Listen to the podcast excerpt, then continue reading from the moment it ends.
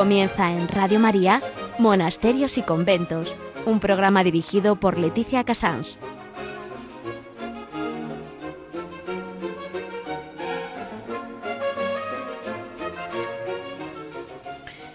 Muy buenos días a todos nuestros oyentes. Son las 11, las 10 en Canarias. Estamos en Radio María y comenzamos un día más monasterios y conventos. Hoy eh, vamos apretados de tiempo porque, porque se acerca la festividad de todos los santos y ustedes saben que la eternidad no cabe en una radio, así que vamos a ello.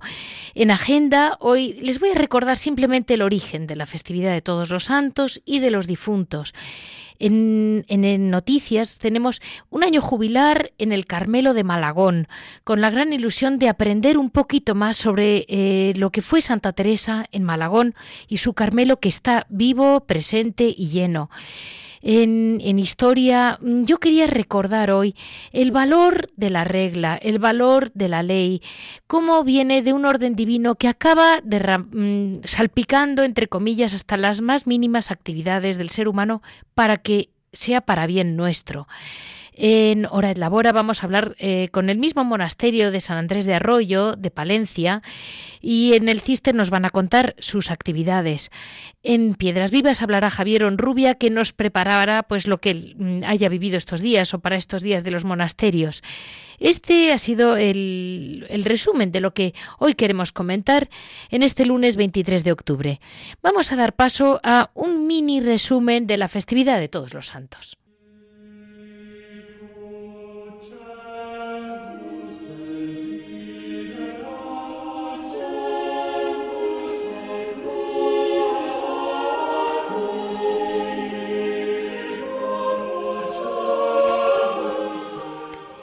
En esta festividad de todos los santos que se acerca, eh, no puedo escoger uno ni otro porque estoy rodeada de santos eh, que han vivido dentro y fuera de los monasterios, pero sin duda, claro, yo hablo de los que están en la clausura. Y solamente les quería, pues, hoy por cambiar, digamos, el, el toque, ¿no? de darle un toque distinto, solo recordar que durante la persecución de los cristianos por el emperador Diocleciano hubo tantas muertes que no se podían conmemorar a todos. Y entonces fue cuando surgió la necesidad de organizar una fiesta común para rememorar a todos los santos. Hasta el siglo VII, fíjese cómo iban las cosas de, deprisa, eh, fue cuando tuvo lugar. Bonifacio III fue el que consigue del emperador Focas un edicto que le permite eh, reconocer a Roma como cabeza de todas las iglesias y entonces ya eh, lo lucha mucho y no fue él, sino el siguiente papa, Bonifacio IV, un monje benedictino que venía de Abruzos, que fue el que le regaló, el, emperador le regaló eh, como presente eh, el Panteón de Roma. Y en aquel gran panteón, no lo dudo un minuto, y allí organizó la, iglesia, que hoy en día se sigue llamando Santa María de los Mártires. Entonces instituye la fiesta de todos los santos, eh, fue después cuando se cambió de mayo a noviembre, y curiosamente por otro lado, en el año 998 fue San Odilon, el abad de un monasterio de Cluny del sur de Francia, el que eh, quiso que el día 2 de noviembre fuera el alma para las alma, mm, la fiesta, perdón, para las almas de los fieles que habían fallecido, que es por lo que se llama la fiesta de los fieles difuntos. Mm, con esto les quería simplemente decir que no olvidemos, como otros años hemos hablado mucho con detalle de las almas del purgatorio, no olvidemos que se acerca su fecha, que están entre nosotros y que si sabemos llegar a puerto, llegar al fin, sin fin, sino con la gran ilusión de estar pasando a una vida eterna, nunca, nunca eh, eh, no los que estamos aquí en la batalla, no dejemos nunca de pedir por las almas de los que no están, por mayores que nos parezcan, y los muchos ancianos que nos rodean, que sepamos ayudarles, y aunque les veamos sin fuerzas y que ya no, no son los que eran, como dice la gente, no son los que eran, pero el el Señor les quiere aquí para que vayan santificándose, vayan mejorando y cada día tiene un valor precioso, porque la vida eterna está ahí para todos. Eh, así vamos a dar paso de entrada a, este, este, este año jubilar en Malagón.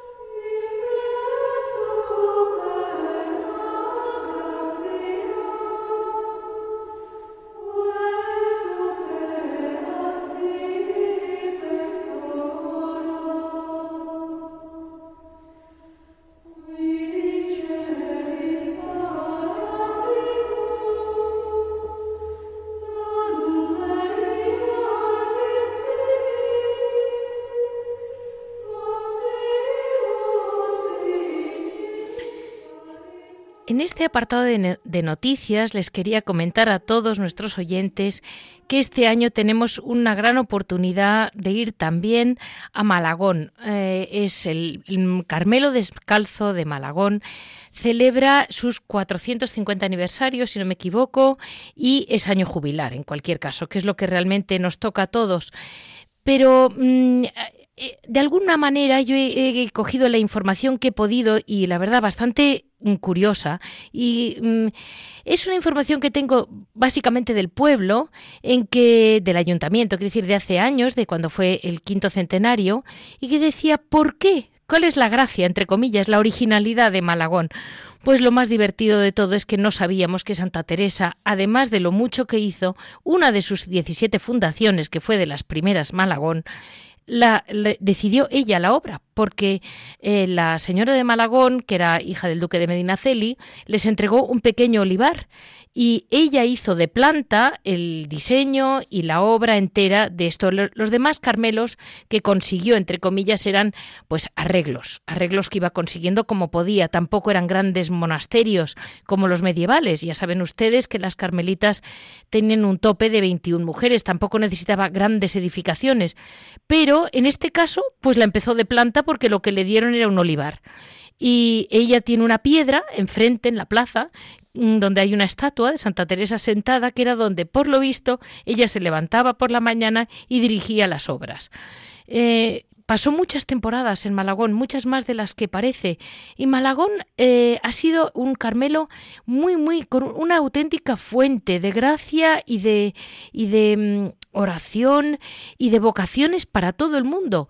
Eh, vamos a hablar con don Alberto, mm, que es el que realmente el capellán de las, de las madres y es el que conoce la historia y la vida cotidiana del Carmelo de Malagón. Muy buenos días, don Alberto. Muy buenos días y encantado de estar con ustedes, pero permítame hacer una precisión antes de seguir. Yo no soy capellán de Malagón. Si por capellán se entiende la acepción que le daba Santa Teresa de servidor, de, de paje, de amigo, pues entonces lo admito. no soy el capellán es un sacerdote muy competente de la diócesis de Ciudad Real y yo soy de la archidiócesis de Toledo, pero ahora trabajo como delegado de vida consagrada en la diócesis de Córdoba. Entendido. Pues así ya nos lo ha precisado del todo. O sea que estoy con una cosa mm, desde, desde el punto de vista mm, humano más importante. Pues sí, como le digo, según la acepción teresiana, yo me considero capellán de todas las carmelitas descalzas porque estoy a su servicio, porque ellas están al mío como sacerdote, sosteniéndome con su oración. Pues mm, un punto muy importante, porque todos necesitamos sentirnos como usted, sostenidos por la oración. Y, decía, me decía la madre priora que fue la primera fundación que mandó gente al extranjero la hermana en Génova. Usted ha hecho una introducción muy cabal y muy bien informada, porque Malagón es una fundación original de la Santa Madre por muchos capítulos. Fue la tercera fundación, bueno, casi en un sentido la segunda, porque yo San José de Ávila no la cuento, porque San José de Ávila es, es única. O sea, la Santa Madre hizo aquella casita como si no tuviera que hacer ninguna más y vivió en ella los cinco años más descansados de su vida, al cabo de los cuales se presentó allí el general de la orden, el padre Juan Bautista Rubeo de Rávena, y le encantó tanto aquella reproducción del portalito de Belén que le mandó que hiciera tantas fundaciones como pelos tenía en la cabeza. Y entonces la Santa Madre se echó por los caminos de España. En agosto de 1567 empezó por una de las ciudades más populosas de Castilla, que entonces era Medina del Campo, porque ella quería para sus carmelos proyección, aunque estuvieran muy encerrados y mucha clausura, pero que estuvieran en lugares donde se conociera el Carmelo.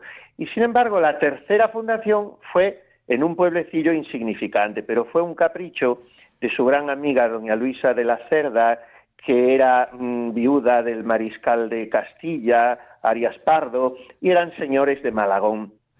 Y entonces le ofreció aquel lugar y la Santa Madre no quería, porque como era tan pequeño, tendrían que fundar mm, cancelando la disposición de pobreza absoluta que ya eh, había iniciado en sus Carmelos, sobre todo con el parecer positivo de San Pedro de Alcántara.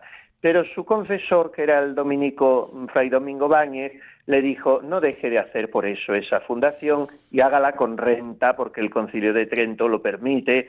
Total, que se animó la santa, fue a Malagón en abril de 1568 y las monjas estuvieron, ella permaneció allí unos meses, un par de meses, como siempre hacía, porque le urgían a fundar en Valladolid, y las monjas estuvieron en unas casas provisionales en la plaza del pueblo nada menos que 11 años, porque doña Luisa, que había prometido hacer un convento nuevo, pues no acababa de acabar, hasta que la santa ya, un día, después de haber ido cuatro veces más a Malagón, pues la última vez, Vejezuela, dice ella, en 1579, con 64 años, de entonces y de ella, pues ya se presentó en Malagón después de haber firmado las escrituras, haber hecho los planos, todo Santa Teresa y eh, pues quebrantadísima de salud, se iba, como usted ha dicho bien, en amaneciendo a dirigir las obras, a ayudar ella misma a los albañiles, que le dijeron que tenían que tardar por lo menos seis meses para terminar el convento. Y ella dijo, ¿cómo? Para la concepción se han de estar pasando mis monjas y faltaban diez días y en esos diez días terminaron la obra y pasaron las monjas en 1579. Es un convento muy bien proporcionado, muy, muy al gusto de la santa. No era tan pequeño como usted ha dicho lo del pequeño olivar. La, doña Luisa le, le, dijo que escogiera entre sus tierras. La santa fue a pasear por las afueras del pueblo, vio un olivar y dijo, no hemos de pasar de aquí, que este lugar tiene Dios escogido para mi convento. Y en uno de los olivos dicen, porque es leyenda, que se posó una palomita blanca y ese es el lugar justo que hoy ocupa el sagrario en el retablo barroco maravilloso que fue de las pocas cosas que en La Mancha no sufrieron los horrores de la última guerra española, precisamente por respeto a Santa Teresa.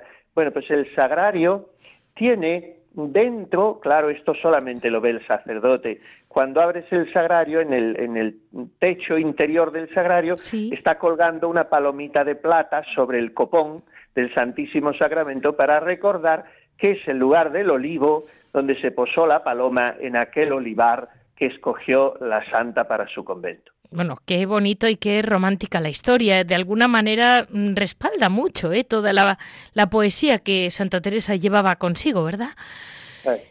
Y me decía la, madre que también que mm, salió de allí mm, la madre María de San José, que es hija suya, eh, que han salido la primera fundación extranjera, la de Génova, ¿verdad? Bueno, María de San José Salazar era una chica que a sus 14 años estaba un poco de casi de dama de corte, digamos, porque la casa de doña Luisa de la Cerda en Toledo, pues era una casa mm, de mucha categoría. Y entonces una de las damas que tenía era una chica muy inteligente, muy espabilada. Cuando, cuando la santa fue a fundar a Toledo, pocos años después, un par de años después de estar en Malagón, vio a aquella chica muy amiga de galas y de componerse y le dijo, esas galas no son para descalza, hija mía. Y efectivamente, a los pocos años entró María de San José, arrebatada por la personalidad de la Santa Madre y por la santidad de aquellas descalzas, entró en el Carmelo de Malagón porque ella era malagonera, por eso la tenía doña Luisa consigo. Ah. Y fue una monja tan capaz en todos los sentidos, tan inteligente, de hecho tiene escritos preciosos, que en una de sus cartas dirá Santa Teresa que después la llevaría por priora a la dificilísima fundación de Sevilla, dirá, muerta yo, si mi parecer se hubiera de tomar, la eligieran por fundadora, a María de San José. Y sin embargo la vida es tan complicada que después, yendo ella como fundadora y priora al Carmelo de Lisboa, le armaron una campaña de calumnias en la que también complicaron al padre Gracián famoso y al final la pobre María de San José murió desterrada en el Carmelo de Cuerva en Toledo y este es el día que no se sabe dónde están sus restos. Bueno, fue una de las muchas que salieron del Carmelo de Malagón, que fue una verdadera cantera para las fundaciones de Santa Teresa, porque de ahí sacaba incesantemente monjas porque eran monjas pues muy preparadas, muy en todas sus primeras fundaciones lo eran, pero Malagón era especial. Y después, ya muerta la santa, el Carmelo por primera vez saltó al extranjero, llevado por las madres Ana de Jesús y, eh, Ana de San Bartolomé, y Beata, saltó a Francia y a los Países Bajos, que fue donde por primera vez salió de España, muy pocos años después de morir la santa. Pero después saltó a, a, Italia y la primera fundación fue en Génova y ahí fue la madre Jerónima del Espíritu Santo con algunas otras descalzas, todas de Malagón. Total, que la primera fundación italiana salió también de Malagón. O sea que del mismo modo que ellas han sido una fuente de gracia para España y fuera de España, ahora nos toca a nosotros mm, respaldarlas, ir a verlas, apoyarlas en este año que celebran con tanta ilusión el año jubilar de Malagón, que como me decía la madre, el pueblo, y ha comentado usted también, también, el pueblo de Malagón siempre ha querido mucho a las carmelitas. Mm, en la guerra quedó intacto y eso pues tiene un valor, eso tiene el valor de que entendemos que hacen un bien y la gente lo, lo, lo siente, lo cree quieren a Santa Teresa. mire usted, yo he predicado mm, tres veces la novena de Santa Teresa en Malagón y es un verdadero clamor. Los padres carmelitas antiguos solían decir, en Ávila el sol de Teresa quema, pero en Malagón abrasa. Y es verdad, yo puedo decir que, que he recorrido muchos lugares teresianos, he predicado mucho a la Santa, pero en ningún lugar he visto la devoción tan, tan, tan acendrada que he visto en Malagón, y es que la Santa les hace muchos favores realmente. Eh, este año estamos celebrando, por concesión del Papa, el año jubilar teresiano en tres lugares de España. Ávila, por ser domingo este año el día de Santa Teresa, y Alba de Tormes, y Malagón por caer dentro de este año, en abril, el 450 aniversario de la fundación. De manera que el año se abrió este 15 de octubre pasado, hace cinco días, y se cerrará el 15 de octubre del año siguiente, si Dios quiere. Pero efectivamente en Malagón hay un grandísimo cariño a las carmelitas porque mm, todo el pueblo y toda la comarca, ¿eh? todos los pueblos de la contornada y de, muchos lugares de la Mancha saben que las carmelitas son las continuadoras del espíritu que además guardan fielmente de la Santa Madre. Y cabe consignar aquí, aprovecho para decirlo, que haciendo un gran esfuerzo las monjas en todos los órdenes, también económico, han abierto, este año se ha inaugurado, precisamente el Día de la Santa, un precioso museo junto al monasterio. Y es una pequeña catequesis teresiana ese museo, donde el que lo visite se puede empapar de la historia y del espíritu, y, y sirve también en ese sentido como una meditación y un estímulo espiritual muy interesante. Yo invito a todos a que vayan a verlo. Muchísimas gracias, don Alberto. Ya sabe que en la radio no se puede uno quedar haciendo todas las preguntas que uno lleva dentro, pero eh, es lo que estamos. Muchísimas gracias porque nos ha dado muchos motivos para ilusionarnos para ir a Malagón. Muchas gracias a ustedes que me han dado la oportunidad de hablar de Santa Teresa de Jesús, que es mi madre y mi amiga. Muchas gracias.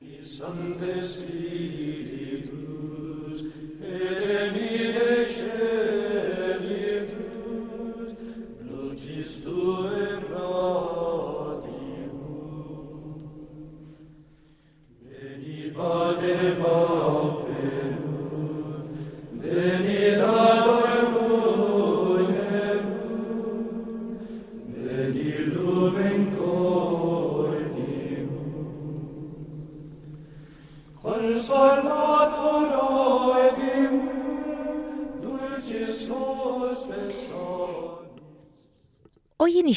Quisiera comentar con todos ustedes y luego me respaldará la Madre Carmen que me quedé con las ganas de terminar de hablar con ella cuando hablé en la, entrevista que le hice hace unos meses. Y hablando de otro tema, no vamos a hablar del cister concretamente, sino de, de un concepto un poco distinto y es cuál es ese gran valor que tienen las reglas, eh, la ley dentro de la Iglesia. Pues miren, eh, aquí me atrevo yo a hablar de lo que no me toca, entre comillas, pero tengamos siempre en cuenta que el, valor de la ley viene un poco desde la primera persona que hizo un esquema escrito como concretando, quizás fuera para nosotros, eh, Santo Tomás de Aquino nos deja la enseñanza de la ley eterna, la ley natural y la ley positiva. La ley eterna sería ese orden que Dios impone al mundo, ese orden que lo que desea en definitiva la ley es ayudarnos a llegar al bien. Cada ley que tenemos eh, no es una terrible norma que tenemos que seguir, sino un camino, un camino por el que mm, siempre tendremos más fácil llegar a la vida eterna. Eso está claro que los diez mandamientos fue el gran regalo que le dio mm, Yahvé al pueblo de Israel para que tuviera una guía, una guía para saber cómo, cómo convivir entre ellos, cómo, por qué normas seguirse para ir mejorando, ir ascendiendo hacia su Padre Dios. La ley natural es ese gran esa gran inclinación que tiene el hombre eh, de por sí, el hombre y toda la naturaleza, porque en definitiva, cuando eh, nuestro Señor crea, bueno, cuando el Señor, cuando el Padre crea la, naturaleza, por supuesto que existe una ley natural en los animales, en las plantas y en las personas, en todos los seres humanos, que hace que tengamos esa tendencia a intentar el bien, o por lo menos, si no lo intentamos, tener muy claro cuándo actuamos bien o desear el bien. La ley positiva es como una prolongación de esa ley natural que constituye un conjunto de normas morales que permiten al hombre vivir en sociedad. Porque claro, si no tenemos unas leyes morales para convivir, eh, está claro que es muy difícil vivir en anarquía total, cada uno en una burbuja, porque eh, se nos hace casi imposible mm, convivir. Eh, tengamos muy claro siempre que las leyes están ahí, nos rodean, pero la base de las leyes es que están ahí para bien nuestro, para ayudarnos a llegar, en definitiva, a ser mejores y a llegar arriba. Eh, los monjes, desde muy, muy antiguo, desde antes de San Benito, ya eran monjes solitarios, ya vivían solos en las cuevas, en principio, siempre ha habido, como les he dicho muchas veces en este programa, eh, eremitas, gentes mm, exclusivamente contemplativas que han vivido solo y exclusivamente para Dios con el viento del desierto, como me decía una, una religiosa norteamericana. Mientras exista el desierto, existirá un eremita pues ahí nos quedamos. Pero ellos mismos eran muy conscientes de que hacía falta una forma de regulación de su vida común, porque a veces se reunían y claro, cada uno venía con su ley, a su manera, quitando la ley de Dios.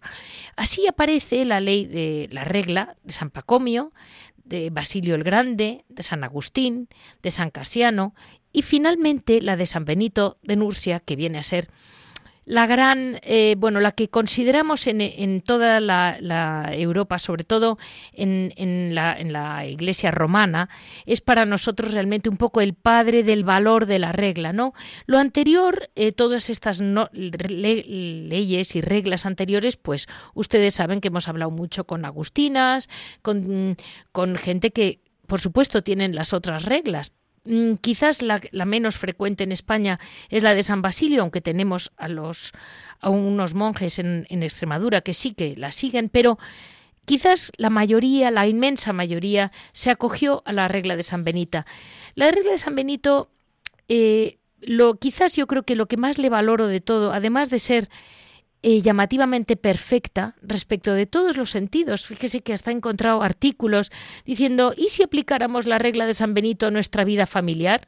Habría que cambiar varias cosas y todo lo que dice sería estupendo. Quitaríamos muchos problemas en las familias del siglo XXI si siguiéramos simplemente por encima la regla de San Benito. La regla de San Benito tiene la gran capacidad, que ahora nos lo va a confirmar la Madre Carmen, de ser muy profunda, muy íntima, breve, tampoco es que sea detallada hasta el último, mm, mm, pues el hábito tiene que ser así o así, hay que moverse así, tampoco. Es realmente una regla em, que se puede llegar a amar. Es que la regla hay que amarla y si no se la ama, eh, difícilmente se, se obedece porque la obediencia para que sea sin duda, eso dicen siempre todos los religiosos, para que la obediencia sea camino de perfección, eh, tienes que amarla y tienes que entender el valor de la obediencia y el valor de la sujeción a una regla, como llamaban antiguamente, ¿no? Vamos a hablar con la Madre Carmen, que sabe, aparte de ser una persona que es abadesa, con lo cual ella lleva el peso de la, ley, de la regla de San Benito sobre su espalda y la tiene que imponer a los demás y al mismo tiempo ella la ha vivido. Eh, en estas fechas en que nos acercamos a esta fecha de todos los santos, es muy importante tener claro cómo esta regla es para aquí y para la otra vida. Y sin una visión de que realmente la vida no acaba aquí, ninguna regla tiene razón, tiene razón de ser, quiero decir. Muy buenos días, Madre Carmen. Muy buenos días. Perdóneme porque a lo mejor he derrapado, porque mm, yo por supuesto no vivo dentro, pero entiendo que todas ustedes sí tienen un gran respeto y más que respeto a la regla de San Benito. Ustedes están sujetas a la regla de San Benito, decía la palabra antigua, pero ustedes aman esa regla, ¿verdad, madre? Eh, sí, la regla de San Benito mm, es una cosa que amamos porque es algo que mm, no es simplemente una norma como tal, sino que ya San Benito en el prólogo eh, nos indica esa manera eh, cómo Dios atrae a la persona para que sea capaz de amar esas normas. dice el Señor cuando busca a un obrero, se vuelve para decir, ¿hay alguien que desee vivir y pasar días prósperos?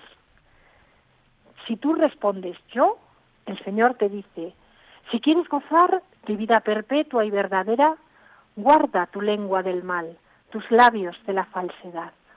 Obra el bien, busca la paz, corre tras ella. El Señor nos ofrece la norma como algo que nos va a llevar a la vida. Sí y, como algo que nos va a dar felicidad, no simplemente como un, tope que no puedes cruzar. Eso, presentar la norma así es nefasto, sí. porque la norma siempre es para la vida, para el bien de la persona y de la comunidad. Y la regla de San Benito en el prólogo hace una exposición preciosa para que ames la regla, nada más entrar, porque te va a llevar a la vida, Sí. Si haces eso, guardar tu lengua del mal, etcétera. Las tablas de la ley madre fueron un regalo que le, el padre entregó a Moisés para, para guiar al pueblo. Y de ahí en adelante hasta, hasta la última convivencia, ¿verdad, madre? Necesita una, una ley que esté basada, como usted está diciendo muy bien, en, en desear el bien. Las tablas de la ley eh, es, la, la norma para la comunidad, para todos. Y hay un pasaje del Deuteronomio precioso, Deuteronomio 30, 19, que Dios pone al pueblo en la opción. Pongo delante de ti la vida y el bien, la muerte y el mal. Y le dice Dios, elige la vida. es que hay que elegir la vida. Sí. No la norma, la vida y esa vida te va a llevar a cumplir una norma porque esa vida requiere unas pautas. Sí. Y esa es la norma.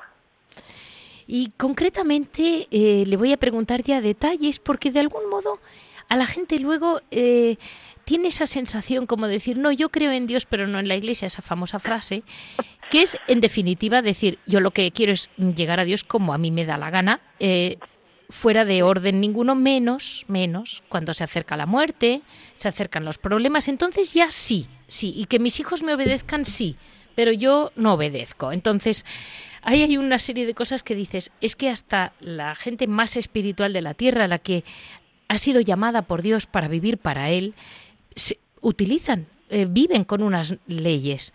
Concretamente, la orden del cister y quizás las órdenes medievales las incluyo un poco, eh, anteriores a las mendicantes, me decía usted muy bien. ¿Cuál es la gran diferencia entre una abadesa y una priora? O, una abadía y un monasterio? Y un convento, porque ahí nos armamos unos líos. Eh, dentro del cister podemos encontrar una abadía eh, que estará regida por una abad, una abadesa, y eso depende del número de miembros que tenga la comunidad. Para que sea una abadía requiere un número de 12 profesos solemnes y además la abadesa o el abad. Entendido. Eso, sería eh, lo que es una abadía. Y luego, dentro de Cister, eh, los prioratos tienen que tener como mínimo ocho mm, monjes o monjas profesos solemnes y además el prior o la priora. Eso dentro de Cister, depende mm, fundamentalmente del número. Después también, pues en la abadía estará la abadesa y luego estará la, priora claustral que sigue a la abadesa en, orden de, mm, digamos, de, gobierno. Sí. Eh, después está el capítulo conventual, el, consejo del monasterio, el consejo es más pequeñito, eh, son las que eh, asisten a la abadesa en las decisiones. Cuando hay que tomar decisiones ya más importantes, muchas veces se requiere el voto de todas, del capítulo conventual, y bueno, pues un poco funcionamos así. Luego las órdenes mendicantes, pues ellas solamente tienen, eh, solamente, o sea, la persona que rige la comunidad se llama prior o priora, no existe el abad porque abad quiere decir padre, abadesa madre. Eh, y esto viene exclusivamente de la regla de San Benito. Las órdenes mendicantes, al no tener la regla de San Benito, han cogido la palabra prior para decir que la persona que rige la comunidad es el primero entre los hermanos. O sea, que me está queriendo decir que en un conjunto madre, en definitiva, eh, al final hay una persona que rige la comunidad en el diario, es decir, existe esa obediencia y cuando hay que tomar decisiones gordas participan todas. No me va a decir usted que ahora que San Benito también era demócrata. Demócrata no, pero mm, ¿qué dice San Benito en la regla? Una cosa muy curiosa que nos puede chocar incluso, que se ha de escuchar a todos, dice San Benito, porque a veces Dios revela al más joven lo que es mejor. Y si no escuchas a todos, puede ser que lo, lo que tienes que hacer no lo oigas. Qué curioso, porque ahí es verdad que hay santos muy jóvenes, ¿verdad? Que han sido grandes sabios. San Plácido y San Mauro, que eran niños, con San Benito, eran eh, pupilos de San Benito y, son santos, están canonizados. Eran niños. Qué cosa, ¿eh? que es que realmente Dios va a otra. mire, hay que conocerlo como usted. A otra onda.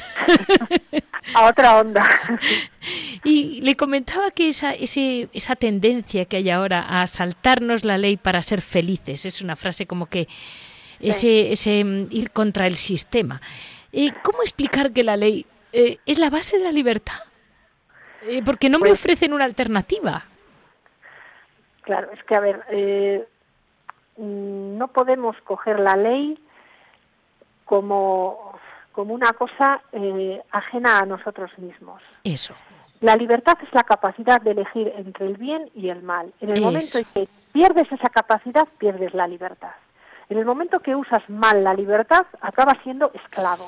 Y de hecho, el Señor lo dice en el Evangelio que comete pecado es esclavo. Claro. esclavo. Y a base de elegir mal, pierdes la libertad porque te conviertes en esclavo de tus vicios, de tu egoísmo y, acabas siendo una persona impertinente para todos. Sí, toda la razón. Y me decía que tiene toda la razón, que cumplir siempre la ley, pues claro, no es fácil. Y por eso, precisamente por eso, ayuda al ser humano a crecer.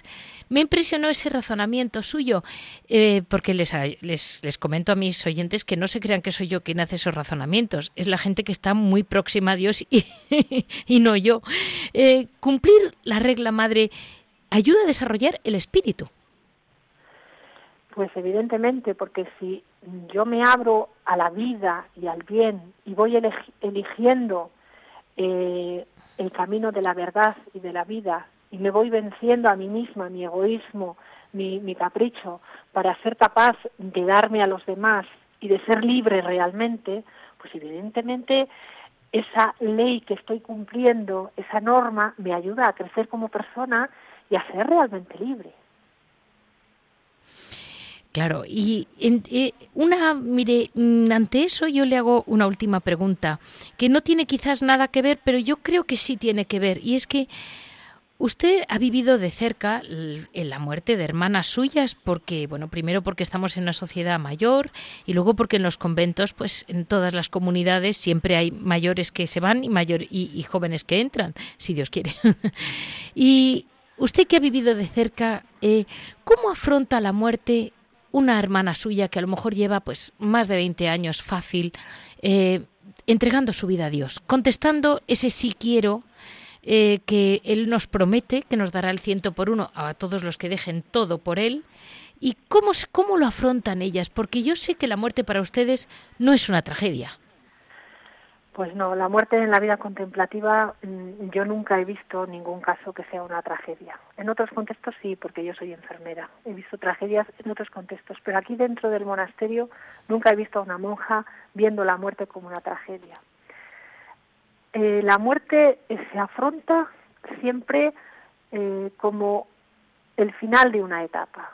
Es como una crisálida que está en el capullo y va a salir, y va a salir a una vida transformada. No terminamos con esta vida, seguimos de una manera diferente y de una manera mucho más plena que nosotros aquí, mientras estamos aquí todavía no somos capaces de vislumbrar, pero que la fe nos dice que es así. Y a base y con esa fe podemos afrontar la muerte de otra manera y enfrentarnos a ese momento duro para todo ser humano, pero con esa fe, con esa esperanza en Dios de decir, voy a tus brazos no es una tragedia, es una transformación en una vida más plena. Dejo de vivir una vida limitada para ir en brazos de Dios Padre a una vida ilimitada. Y madre, me comentaba que en general, ¿no? Las, las hermanas, cuando, cuando Dios las llama de alguna manera, me comentaba usted que hace poco, bueno, como está muy de moda Palencia por el tema del románico palentino, aprovecho para comentarles a nuestros oyentes que es precioso el monasterio y cómo las iglesias románicas por fuera tenían tallada todas una serie de escenas que venían a indicar los posibles caídas del hombre y cómo en el interior estaban talladas dentro de lo que es el espacio sagrado, cómo eh, están talladas ya las escenas, digamos, de el alma que se va purificando.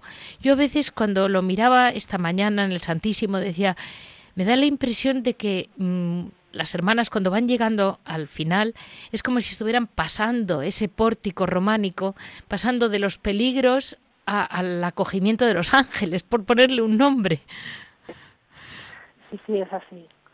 Eh, fuera, precisamente el románico lo que quiere indicar con, con toda esa escenografía eh, que está fuera de la iglesia es que ahí está el mundo del pecado, de la muerte, del mal, fuera de la iglesia. Una vez que se entra en el espacio sagrado, te vas encontrando poco a poco con que vas pasando de la oscuridad hacia la luz, hacia donde está el altar, que es donde entra la luz, que es Dios y la vida, y dentro las imágenes que, hay talladas en el interior siempre van a ser eh, con relación a la virtud, a la vida, al bien, a lo que se tiene que hacer para vivir en ese espacio sagrado.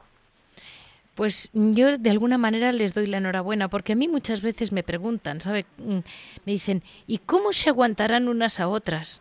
Yo pienso, lo peor debe ser la convivencia. Y yo pensaba a veces, eh, pues eh, sitios así, mm, con mucha mujer, ¿no? Y digo, bueno, es que a mí me meten con 20 amigas de estas o conocidas, o, o no conocidas, porque realmente la llamada de Dios va para gente muy dispar. Y dicen, todos juntos en una caja metidos, bueno, esto es una caja de locos. y ustedes nunca las he visto mm, aparentar cajas de locos, ¿eh? pues normalmente no. Eh, quizás en otras épocas de la historia pues no había, tampoco no se miraba nada, pero ahora, a día de hoy, yo creo que la persona que entra eh, tiene que ser una persona equilibrada y, y luego pues yo creo que dando cada uno lo que tiene, sus dones personales, poniéndoles al servicio de la comunidad y procurando todas colaborar en un bien común, no tiene por qué ser un, caos, sino todo lo contrario. Y de hecho yo creo que la gente ignora la felicidad que hay dentro de los monasterios porque nosotras también tenemos nuestras fiestas, nuestras maneras de celebrar las cosas y, y, yo creo que muchas veces somos mucho más felices de lo que es otra gente eh, gastando mucho dinero porque la felicidad mm, la da el Señor y, la dan las cositas pequeñas, el saber valorar las cosas pequeñas de cada día, el ser felices con lo que tenemos, eh, el no ambicionar cosas que no vamos a poder tener nunca. Yo creo que en eso está fundamentalmente la felicidad de los monasterios, que somos lo que somos y fundamentalmente tenemos a Dios y esa es nuestra principal felicidad. Y el hecho de no tener que estar ambicionando cosas, eso hace muy felices a las personas. Le diré que mm, yo creo que de eso los que los conocemos no tenemos duda, pero hace bien en recordarlo, porque tienen una alegría y una paz que la gente dice, ¿y por qué? Y digo, pues lo que dice está usted comentando, porque valoran lo que son, sin grandes complicaciones y las cositas pequeñas que Dios nos da a todos, pero que no las sabemos valorar. Pues madre, vamos a pasar a ver eh, cómo trabaja el monasterio mm, de San Andrés de Arroyo mm, para sobrevivir, porque en este mundo hay que sobrevivir con una sonrisa. Hay que trabajar. hay que trabajar. vamos a descansar un ratito y hablo con ustedes.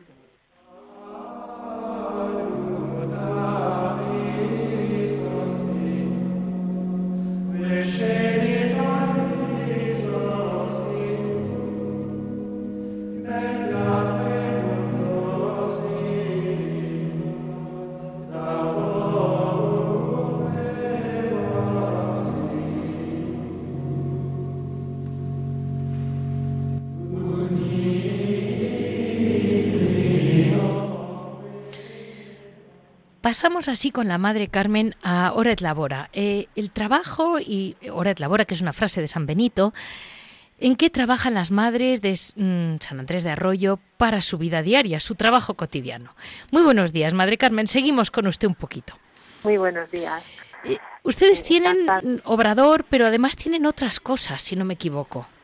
Sí, sí. Además del obrador de la pastelería, que, que eso, pues evidentemente tenemos trabajo, porque la repostería es una repostería artesanal que es muy buena, la gente valora mucho y, algunos que no la conocen, el otro día vino un señor y se llevó una caja de mantecados llena de polvorones y cuando llegó a su casa dice, ay, ya haberlos oído había cogido más. y vale más que no lo prueben porque nos dejarían sin existencias a los dos minutos. Pero yo me alegro mucho porque tienen una cosa que se llama Raquelitos, que me hace mucha gracia el nombre. Sí, Raquelitos viene de que eh, de, Raquel, sí. una mm, una que estuvo aquí en el monasterio que se llamaba Raquel, que después, bueno, pues tuvo que salir a cuidar a sus padres y ya no se reincorporó. Y, tenemos muy buena relación con ella. Sí. Y entonces, pues, eh, de ahí vino el nombre de Raquelitos, que, con, que ella enseñó a elaborar todas estas cositas y después otras se han incorporado de, de otros lugares que han ido las hermanas y han traído alguna receta más y alguna cosita más y bueno pues tenemos un poco de todo pero sí lo más lo más significativo son las cuatro cajitas que, que tenemos envasadas que son eh, raquelitos que es hojaldre con azúcar glass vale. Que es hojaldre muy muy rico. Y después hay pastas finas de té variadas eh, pues mantecados y polvorones. Esto es un poco lo que hacemos en cajitas. Después hay alguna cosita más que hacemos eh, como son magdalenas, una bolsita de magdalenas, eh, tortos de anís, eh, unas pastitas de Málaga eh, que vienen en una bandejita, esas ya no vienen en cajitas. Y, y bizcochos. Hay alguna temporada que no tenemos bizcochos de soletilla. Vale. Hay alguna temporada que no tenemos alguna cosa porque a veces no damos abasto para todo porque somos poquitas y tampoco podemos tener una producción exagerada. Esta misma semana pasada, como era el puente este del Pilar, sí. eh, no habíamos hecho bastante raquelitos y nos quedamos sin nada. Hemos tenido que estar ahí un poco mal sentadas. Disimulando.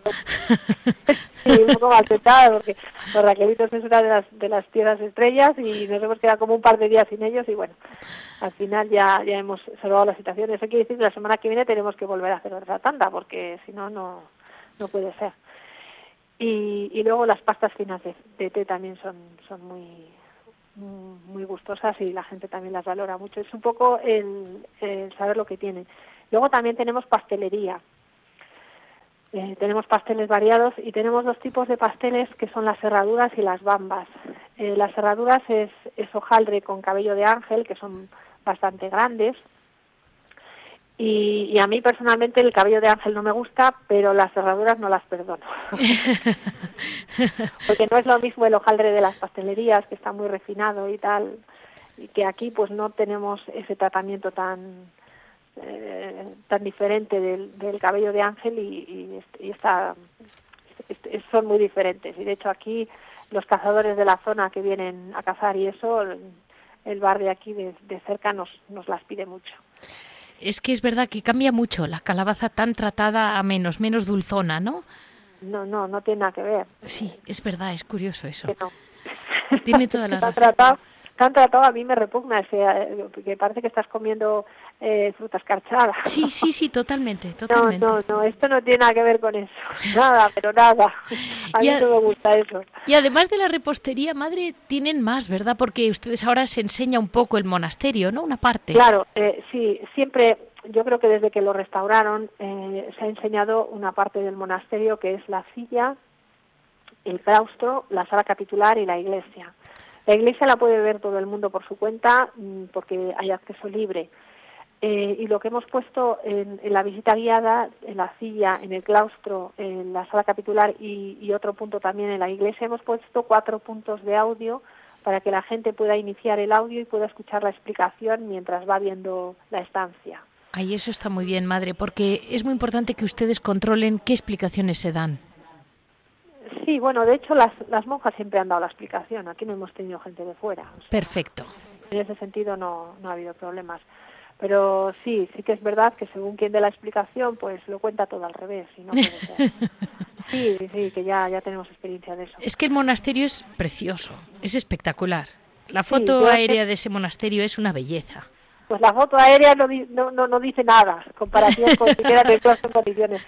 Yo les, les aconsejo a los oyentes que entren en nuestra página web, sanandresdearroyo.es, y ahí pueden ver un poco más de imágenes porque eh, en ese programa pues solamente han dado esa imagen aérea y casi no se ha visto nada. Siquiera, siquiera yo quería que hubieran enseñado la columna, que es, que es una preciosidad, porque parece que está hecha con aguja y hilo, no parece que está hecho en piedra eso. Y, y la verdad que es que es preciosa, preciosa. Y como ese detalle, pues también hay otros muchos detalles muy bonitos.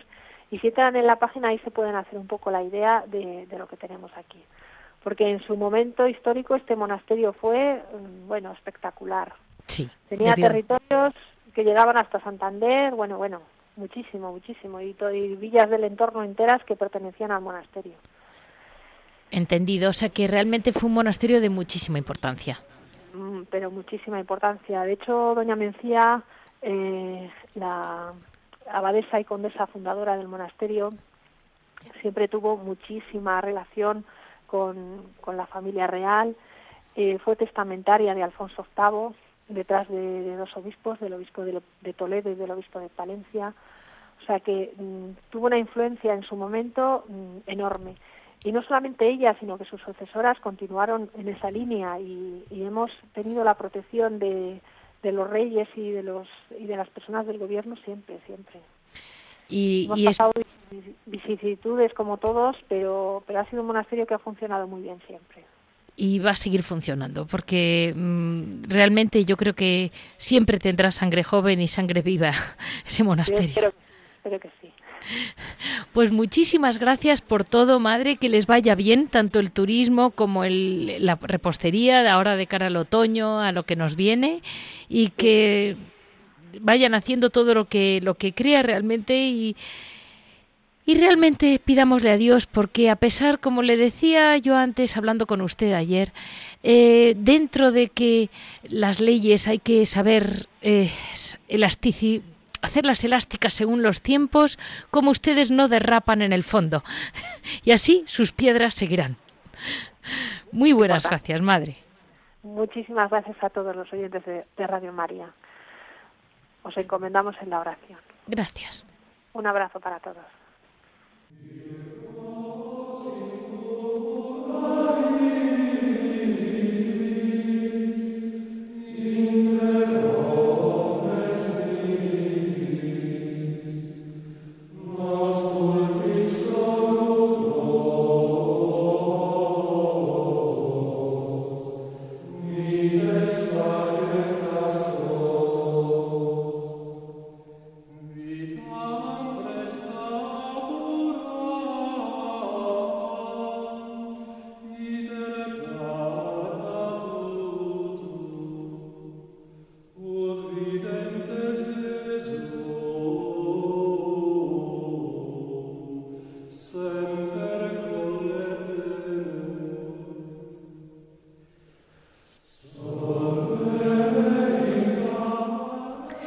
Vamos a dar paso a Piedras Vivas, que de algún modo mm, cerramos el programa con Javier Onrubia, que siempre colabora con nosotros con mucho conocimiento de causa y por otro lado con la, esperanza, ¿no? La gran esperanza y la gran alegría que da saber que, pues, como dice esa canción, ¿no? La muerte no es el final. Eh, muy buenos días, Javier. Buenos días, Leticia, ¿qué tal? Pues mira, en este momento en que estamos eh, un poco entre la vida y la muerte y la muerte y la vida, vamos a dejarlo así. Eh, ¿Cómo se vive en los monasterios que tú conoces? Ese paso, ese, ese mm, Santa Teresa lo llamaban el tránsito antiguamente, ¿no? Un, tránsito a otra vida. Bueno, yo creo que como es otro mundo distinto, radicalmente distinto al que nosotros vivimos, ¿no? Pisamos el mismo suelo, pero eh, en los monasterios tienen los ojos, la mirada fija en otro sitio distinto al nuestro, ¿no? Entonces, la verdad es que la muerte en un monasterio se suele recibir con mucha paz, mucha tranquilidad, y yo diría, sin que se asusten nuestros oyentes, que con alegría. O sea, alegría en el sentido de decir, bueno, eh, voy al encuentro de, del Padre. El Padre me va a recibir con un brazo, con un abrazo amoroso, o sea, me va a coger en su seno, voy a disfrutar de su presencia, voy a contemplar su rostro. Y entonces eso es la muerte.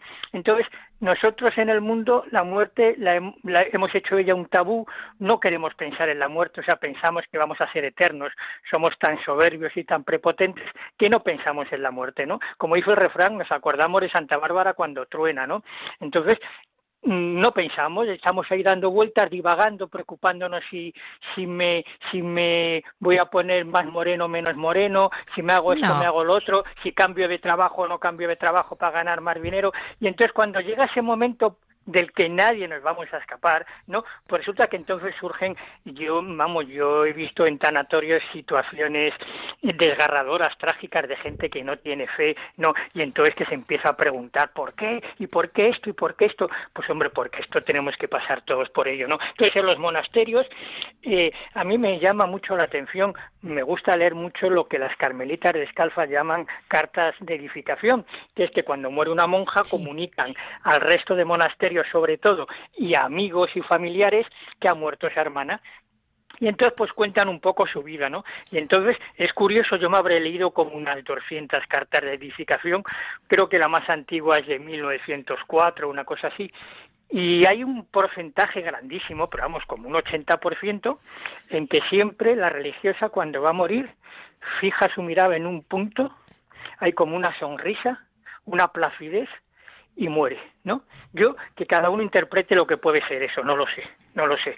Entonces, pues claro, esa sensación de tranquilidad, o sea, esa, esa situación de paz, ¿no? De que dices, bueno, me voy. En la cartuja, por ejemplo, existen los necrológicos, que son una especie de cartas necrológicas que mandan también, ¿no? Entonces la cartuja es mucho más curioso, más eh, una cosa que te impacta mucho, que es que al monje y lo entierran en, la tierra directamente sin caja. Con el hábito le ponen la capucha, se la cosen al hábito por delante de la capucha para que no para que no se manche de tierra en la cara y eso, ¿no?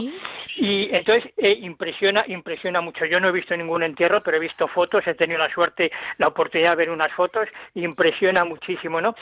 Y en el, en el yermo camaldulense, mi querido yermo camaldulense, pues bueno, los entierran en tierra, pero en, una caja, ¿no? Entonces, lo que es una cosa también, el por así decirlo, el velatorio, pues se hace en las iglesias, tanto en las carmelitas como, lo, como en la cartuja, como los camaldulenses, supongo yo que en todas las órdenes monásticas, ¿no?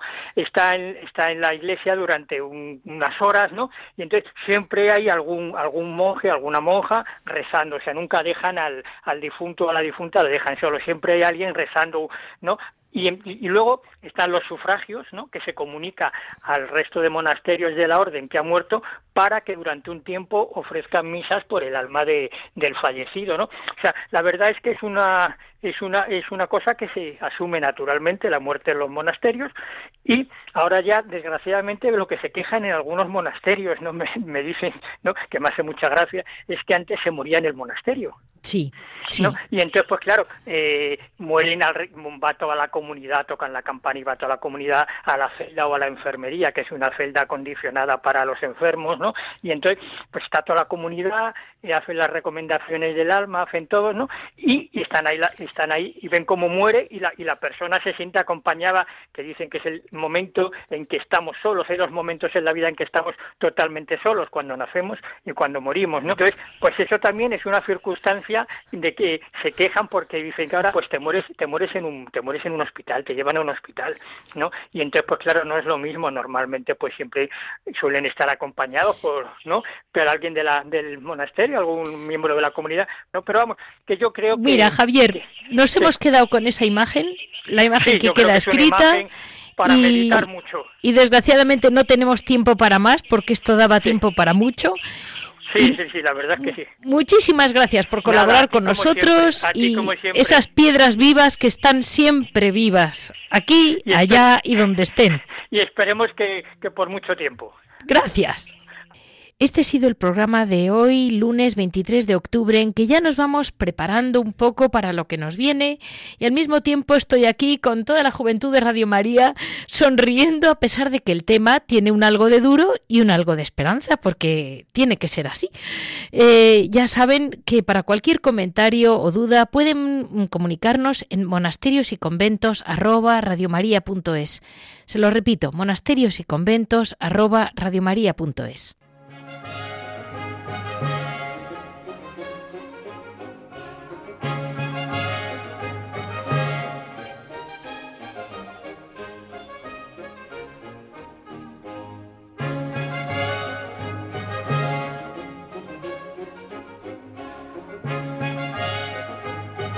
Han escuchado Monasterios y Conventos, un programa dirigido por Leticia Casans.